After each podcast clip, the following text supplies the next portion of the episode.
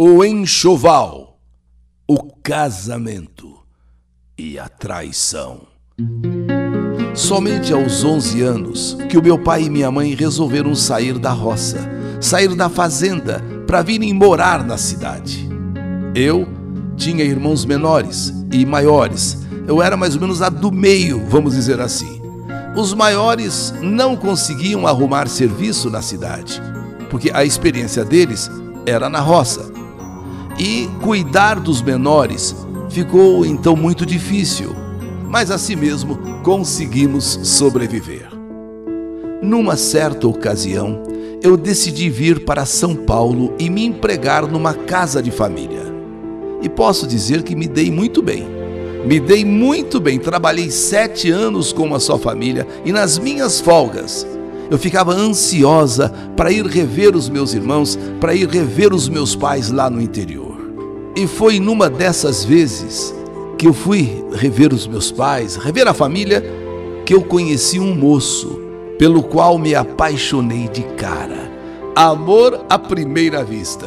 E começamos a namorar, só que eu morando aqui e ele lá, no interior, em Assis. Como eu só folgava um final de semana a cada 15 dias, então eu só podia vê-lo de 15 em 15 dias, nos finais de semana de folga. A minha família a princípio não aprovou, mas eu estava apaixonada e não via a hora de chegar o final de semana, aquele meu final de semana de folga, para pegar o ônibus e viajar para Assis, pois sabia que o meu amor estava lá na rodoviária me esperando. Foi quando nós ficamos noivos. Aí então foi pior ainda. Perante certas pessoas que nos conheciam, o nosso amor causava inveja e começaram a me criticar de eu ir sempre para Assis, sempre para Assis para vê-lo, dizendo que se ele me amasse da mesma forma que eu o amava, ele viria para São Paulo um final de semana ou outro ao invés de eu ir sempre para lá, porque ele também não vinha para cá? Mas eu não dava ouvidos a ninguém. Eu não queria nem saber. Eu só queria que nos finais de semana da minha folga eu pegasse o ônibus e ia para Assis. Tudo o que me importava era estar ao lado dele, meu noivo, passar o final de semana com ele e a cada 15 dias lá eu estava nem sentia o cansaço da viagem, que aliás é de 400 quilômetros. 400 quilômetros para ir, 400 quilômetros para voltar. Não é fácil, mas eu nem senti o peso da viagem. O que eu queria mais era viajar para encontrá-lo, para abraçá-lo, beijá-lo, para amá-lo. Portanto, ida e volta, eu viajava 800 quilômetros a cada 15 dias. Éramos felizes formávamos um casal perfeito e fazíamos planos para o nosso casamento, ou melhor dizendo, para o nosso matrimônio. Afinal, dele eu já era totalmente. Quando eu ia para lá a cada 15 dias, aquela saudade que matava os nossos corações, a gente se amava, se amava, se amava que nem dois loucos. Tudo o que eu ganhava no meu emprego em São Paulo, eu ia comprando em enxoval. Eu fui formando um enxoval lindo, olha, maravilhoso. E ia comprando também outras coisas, né, para o casamento. Eu comprava com gosto, comprava com satisfação. O casamento, o matrimônio que estava chegando, nossa, eu não via a hora da gente se casar. Mas foi numa dessas viagens que fiz que a mãe do meu noivo me fez um alerta. Que era bom eu ter uma conversa com ele pois ele estaria com graça com uma garota da cidade, estaria, sabe, de graça com a garota na cidade. Eu até briguei com a minha futura sogra. Que é isso? Que que é isso? Jamais, jamais o seu filho teria coragem de aprontar comigo. Não, a senhora está a senhora tá pensando coisas erradas. Que isso? Imagina, imagina, já estamos perto do casamento ele aprontar comigo? Não, isso é coisa da sua cabeça. Mas sabe, se a própria mãe do, do, do, seu noivo fala uma coisa dessas, por mais que você não queira levar a sério, por mais que você não queira acreditar, você fica com a pulga atrás da orelha. Quando o meu noivo chegou, nós já fomos saindo e eu já fui dando uma prensa nele.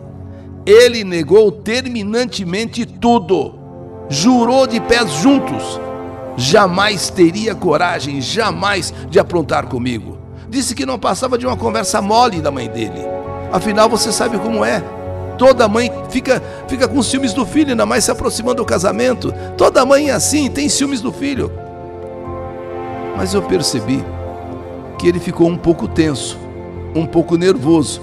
E embora eu fingisse que tinha acreditado eh, nele, mas a reação dele foi, foi além do normal. Sabe aquela reação de quem deve alguma coisa e foi pega no flagra? Sabe aquela reação assim, é, que o pessoal fala fora do normal? Minha mãe é uma ciumenta, você não tem que levar ela a sério, não. Que toda mãe é assim, quando o filho vai casar e fica falando abobrinha, fica falando abobrinha, não dá ouvidos para minha mãe. Você sabe que eu te amo e estou preparado é para o nosso casamento. Mas tudo isso que ele falou, da maneira que ele disse, me deixou, por incrível que pareça, ao invés de confortável, me deixou mais incomodada, me deixou mais desconfiada.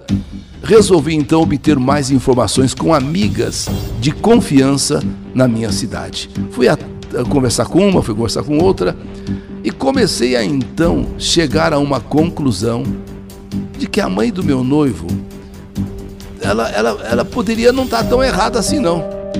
Ela podia não estar tá 100% certa, mas alguma coisinha tinha sim. Alguma coisinha existia assim.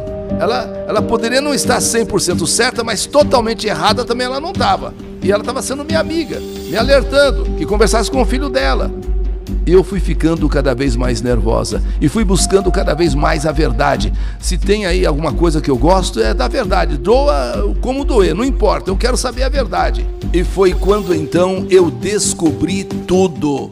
Tudo, tudo, tudo. Ele realmente estava de caso com uma moça. Só que essa moça, uma grande amiga minha. Mas sabe, amiga mesmo.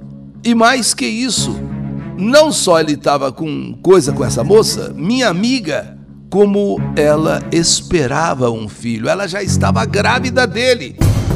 Quando eu soube que quem era a pessoa e ainda grávida, eu fiquei totalmente transtornada, abalada.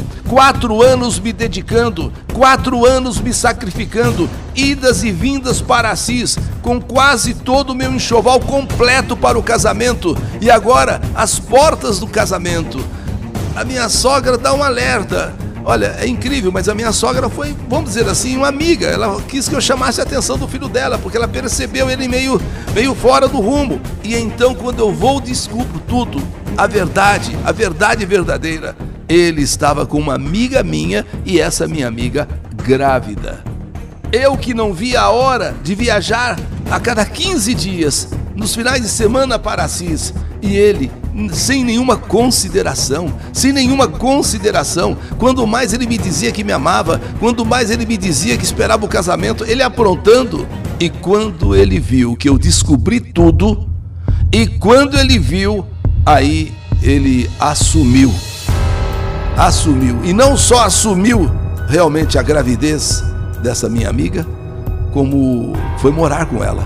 Foi morar com ela. Vivem juntos. E parece que são felizes, para o meu desespero. Mas o pior é o que eu não consigo tirá-lo da minha cabeça. Apesar de tudo que ele aprontou, apesar de tudo que ele fez, eu não consigo tirá-lo da minha cabeça. Parece uma doença. Parece uma doença. Uma doença incurável uma doença muito forte. Eu aqui em São Paulo fico pensando 24 horas nele e imaginando ele com a Patrícia. Patrícia, minha amiga, a Pati, imagina a Pati, com quem eu até confidenciava algumas coisas entre eu e ele, tal. Eu até que brincando com ela falei algumas vezes: "Ah, fica cuidando dele, hein? fica cuidando dele", pois ela ela sabia o tanto que eu amava o Clóvis. Ela tantas vezes eu conversei com ela falando sobre o meu amor por ele e, e o amor dele por mim. Mas assim mesmo, sabendo de tudo que nos unia, sabendo de tudo que eu já estava me preparando para o casamento, inclusive o enxoval, todo o enxoval quase pronto, ela traiu a nossa amizade. E aproveitando a distância, ela deu em cima dele. e na minha ausência, não só ficou com ele, como engravidou dele. E ela está grávida de quatro meses. É como se eu estivesse vendo ele agora na minha frente. Às vezes eu fecho os olhos e ele, ele aparece assim como, como me fazendo sonhar. Amor, logo vamos nos casar. É tudo o que eu mais quero nessa vida, minha querida. Você é tão linda, você é tão maravilhosa. Eu te amo tanto, tanto. Quantas vezes ele não falou isso na hora que eu pegava o ônibus para vir embora para São Paulo? Lá na rodoviária de Assis, ele me abraçava, ele me beijava e dizia: Olha, eu já não estou aguentando de saudade de você. Eu já estou aqui esperando já o próximo final de semana que você volte. Às vezes passa na minha cabeça pensamentos loucos. Às vezes passa. Pegar o ônibus, chegar em Assis, ir até a casa deles, pegar os dois juntos e acabar com a vida deles. E em seguida, acabar com a minha vida também. Passa isso na minha cabeça. Muitas vezes eu imaginei pegando o ônibus no terminal, indo até Assis, indo na casa deles, acabando com os dois e acabando comigo também eu não estou suportando. Não é só a saudade, mas mistura saudade, amor, raiva, ódio. Eu vejo todo o enxoval que eu comprei. E não é pouca coisa, não. Eu vejo todo o enxoval que eu comprei. Dá vontade de jogar no lixo. Dá vontade de chegar em um terreno aí, pôr fogo em tudo isso. O que eu sinto por ele é tão forte que às vezes eu penso que fizeram alguma coisa para estragar a minha felicidade. Às vezes eu penso que um amor tão bonito assim não podia acabar desse jeito. Não tinha como acabar, mas acabou. Nós não éramos só noivos, nós já éramos praticamente marido e mulher. Já éramos marido e mulher. Era só faltava o casamento para confirmar os nossos votos. Todas as vezes que eu ia para lá, me encontrar com ele, a gente ficava já como futuros marido e mulher. Eu só sei que não dá mais para continuar assim. Às vezes penso que vou enlouquecer de ciúme, de amor, de raiva, de ódio. E digo: não sei se eu posso dizer, às vezes eu tenho saudade de você, Clóvis. Às vezes eu tenho ódio de você. Eu não sei como terminar essa minha história, história que a vida escreveu. A história que a vida lamentavelmente me escreveu. Sim. Que saudade! Não, pela primeira vez, o Eli Correia vai encerrar uma história. Ao invés de dizer saudade, que ódio! Que ódio de você! É apenas o que eu sinto ódio, ódio de você e de você, Patrícia, até então, minha grande amiga. Você, Patrícia, você, Clóvis. Dois traidores. Dois traidores. Essa é a minha história. História que a vida escreveu. Que saudade de você! O enxoval, o casamento e a traição. História do canal YouTube Eli Correia Oficial.